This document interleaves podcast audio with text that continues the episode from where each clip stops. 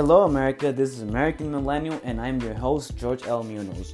Uh, in this show, I want to talk about how millennials are actually impacting uh, how American politics is taking place and uh, actually uh, taking place here and around the world, and how millennials are a big part of uh, yeah this part of history it's a great time to be alive, people. So, um, yeah, tune into American Millennial, and I'll wait for you guys here.